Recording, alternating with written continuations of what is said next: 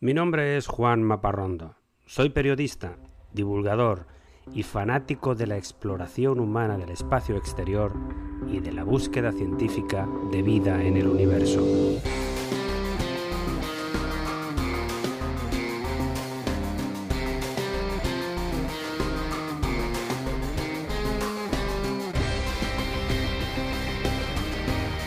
Este es mi podcast de divulgación sobre temas espaciales, sobre astronomía, constelaciones, robots viajeros, planetas y galaxias, asteroides, historias de astronautas, vida extraterrestre y todo tipo de gente loca por las estrellas.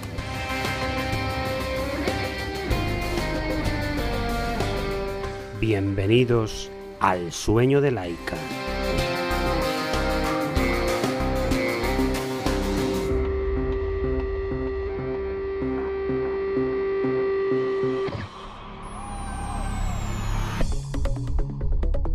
Me gusta empezar cada episodio con algo divertido, con una anécdota. Y una de las más divertidas para mí sobre la exploración espacial es la del proyecto de sexo en el espacio llamado Documento 12.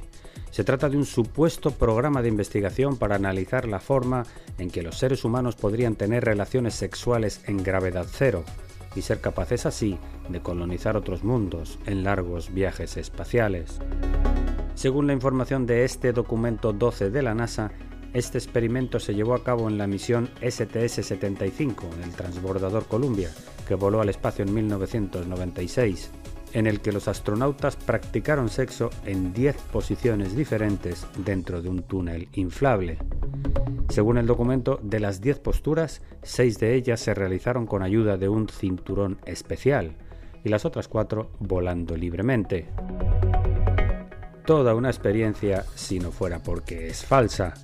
La NASA ha tenido que desmentir varias veces este proyecto por dos motivos. Primero, la misión 75 del Columbia estaba compuesta solamente por hombres. Cuatro americanos, un suizo, un italiano y un costarricense. Y en segundo lugar, la noticia falsa se publicó en 1989 y la supuesta misión no voló al espacio hasta siete años después.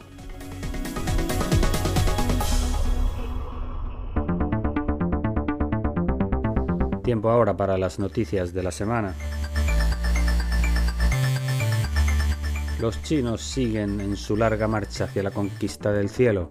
Este jueves llegaron los primeros tres astronautas a la Estación Espacial China, que fue lanzada hace pocas semanas. Se trata de tres taikonautas chinos de mediana edad. El más joven tiene 45 años, el segundo 54 y el tercero 56 años. Y viajaron a bordo de la cápsula Shenzhou 12, que partió de la Tierra desde la plataforma Jiuquan en el desierto de Gobi. Los astronautas se pasarán tres meses en el espacio, sobre todo ensamblando y ampliando los componentes de la estación Tiangong, que significa Palacio Celestial. Y el pasado 8 de junio se publicó en la revista Popular Science el descubrimiento de grandes cantidades de metano en Encelado, una de las lunas de Saturno que tiene un océano sumergido bajo una capa de hielo y que es uno de los mejores candidatos para tener vida en nuestro sistema solar. Ya se sabía la existencia de metano en Encelado, pero análisis recientes parecen mostrar mucha más cantidad de lo que se esperaba.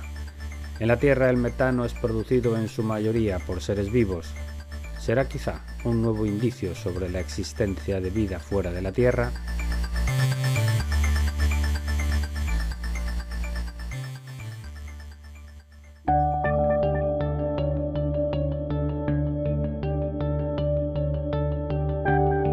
Y entramos ahora en la sección principal del episodio de hoy,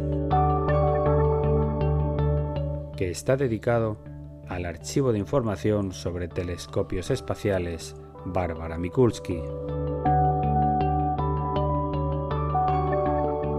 Había una vez una familia de origen polaco en la ciudad de Baltimore, en el estado de Maryland, en Estados Unidos.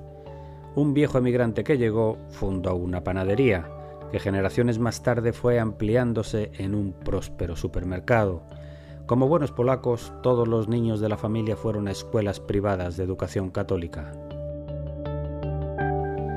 En esta familia nació Bárbara Mikulski, quien desde pequeña se interesó por los temas sociales, trabajó en organizaciones de caridad católicas en Baltimore y con el tiempo se dedicó a la política en el Partido Demócrata, llegando a ser elegida como senadora por Maryland en cuatro ocasiones, la última vez en el año 2010. Bárbara Mikulski ya está retirada, tiene 85 años, y en los círculos de poder de Washington se la recuerda por dos cosas. Primero, por su fuerte carácter de peleadora implacable, defendiendo sus ideas en defensa de los derechos de la mujer y las minorías. Y en segundo lugar, por su apoyo incondicional a la investigación astronómica. Mikulski presentó en el Senado varias iniciativas para financiar programas de la NASA, sobre todo los telescopios espaciales, aparatos que han cambiado por completo nuestra percepción del universo, han acumulado en pocos años mucho más conocimiento que el de milenios anteriores de observación. Bárbara Mikulski no tuvo hijos, pero deja una increíble descendencia de robots exploradores como el telescopio Hubble, el telescopio Kepler, el telescopio TESS, la sonda New Horizons que visitó Plutón y el telescopio James Webb que se lanzará el próximo mes de octubre. Por eso, cuando buscaron un nombre para el archivo de telescopios espaciales en el campus de la Universidad John Hopkins, que está precisamente en Baltimore, se acordaron de ella. En el año 2012, cuando Bárbara Mikulski estaba en su último periodo en el Senado, fue inaugurado el Archivo Mikulski de Telescopios Espaciales. Un archivo puede ser algo aburrido y solitario, pero este no. Se trata de uno de los puntos neurálgicos de la física astronómica del siglo XXI.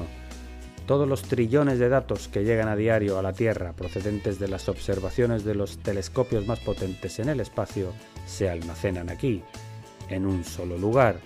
Y estoy hablando no solo de fotografías de galaxias lejanas, en el archivo Mikulski se acumulan las observaciones en luz visible y en luz ultravioleta de los telescopios más importantes que están en el espacio es la base de datos astronómica más grande del mundo.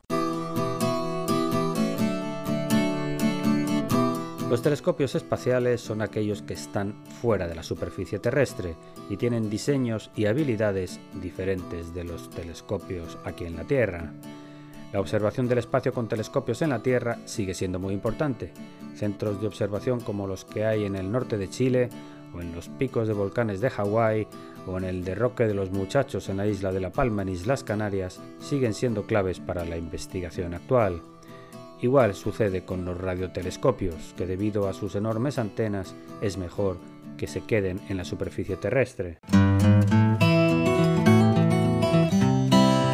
Los telescopios espaciales, sin embargo, disfrutan de la comodidad de poder observar el cielo en cualquier momento, sin que sea de día o de noche, sin nubes o niebla que oculten la visión y, muy importante, sin tener que corregir constantemente su posición por la rotación del planeta, sin vibraciones externas ni interferencias. El espacio exterior es el lugar ideal. Pueden observar durante horas un mismo sector del cielo sin que nada ni nadie les moleste. Además, suelen colocarse en órbitas muy estables de la Tierra o incluso en órbita del Sol, como el del telescopio Kepler. Pero volviendo al archivo Mikulski, se calcula que ya almacena 200 terabytes de información sobre objetos astronómicos, casi tantos datos como la biblioteca más grande del mundo, la Biblioteca del Congreso de Washington, que tiene 170 millones de libros. Los datos del archivo Mikulski se acumulan desde las primeras misiones de la NASA con telescopios espaciales, desde los años 70, y toda esta data está a disposición de los astrofísicos y es utilizada constantemente con un acceso online y se publican artículos de forma constante. Los científicos que trabajan con estos datos hacen una labor parecida a una excavación arqueológica entre montañas de información utilizando programas informáticos de gestión de bases de datos. Por ejemplo, en el año 2008, un grupo de investigadores del National Research Council de Canadá anunció el descubrimiento de tres exoplanetas en una estrella llamada HR8799. una estrella situada a 130 años luz de nosotros. Pues para hacer este descubrimiento, el equipo utilizó datos del telescopio Hubble acumulados durante años en la enorme base de datos del archivo Mikulski, que mostraban la posibilidad de existencia de planetas extrasolares en esa estrella concreta. Con esta pista inicial, con este indicio, el equipo canadiense, con ayuda de otro británico, planificó un proyecto de observación utilizando dos telescopios situados en la cima del volcán Mauna Kea en Hawái, el telescopio Keck y el telescopio Gemini. Fue una búsqueda específica. Centraron la observación en la estrella HR 8799, que está en la constelación de Pegaso y que por cierto se puede ver a simple vista, porque aunque solo es un poco más grande que el Sol, es ocho veces más luminosa.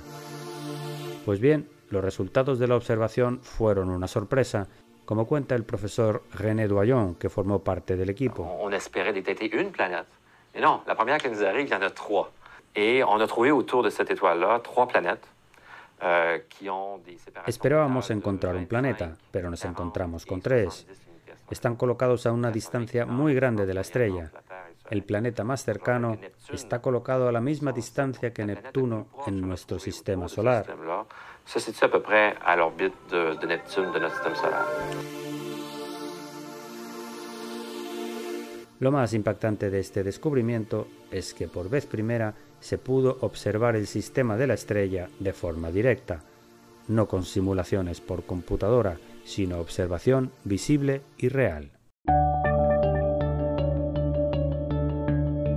Toda la información del archivo Mikulski está acumulada de forma digital, con sistemas de seguridad y computadoras nuevas.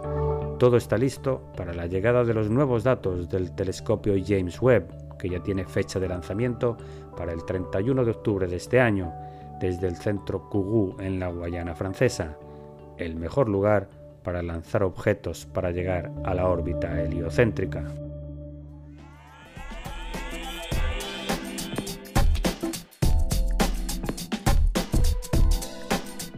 Y no quiero cerrar este episodio sin lanzarte el desafío de la semana.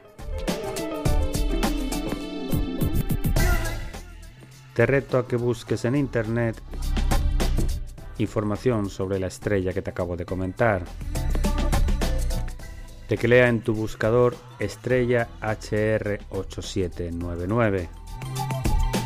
Podrás ver un corto vídeo en el que aparece un sol central y tres planetas dando vueltas a su alrededor. ¿No es increíble? Es la primera vez que podemos ver un sistema como este con nuestros propios ojos. Y hasta aquí el episodio de hoy de El sueño de Laika. Espero que te haya gustado. Para cualquier comentario o sugerencia, escríbeme a laika.podcast.gmail.com.